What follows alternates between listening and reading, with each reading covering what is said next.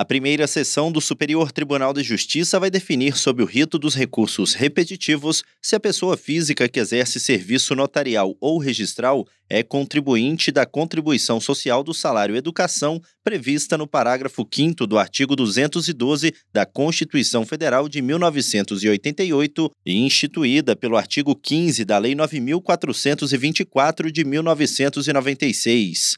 A questão está cadastrada como tema 1228. O colegiado determinou a suspensão dos processos individuais ou coletivos que versem sobre a mesma matéria, nos quais tenha havido a interposição de recurso especial ou de agravo em recurso especial na segunda instância ou que estejam em tramitação no STJ.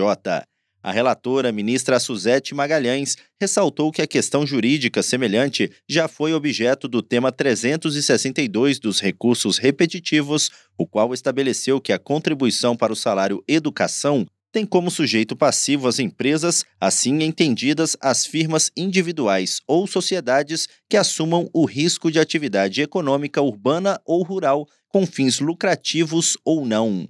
Segundo a Associação dos Notários e Registradores do Brasil, em 2021 existiam mais de 85 mil empregados seletistas de cartórios no país. Para a ministra, além de possuir relevante impacto social e econômico, o tema em debate apresenta relevante caráter repetitivo. Ela concluiu que a multiplicidade de recursos foi verificada a partir de pesquisa à base de jurisprudência do STJ, tendo a comissão gestora de precedentes do tribunal identificado seis acórdãos e 88 decisões monocráticas sobre a matéria proferidos pelas primeira e segunda turma do STJ.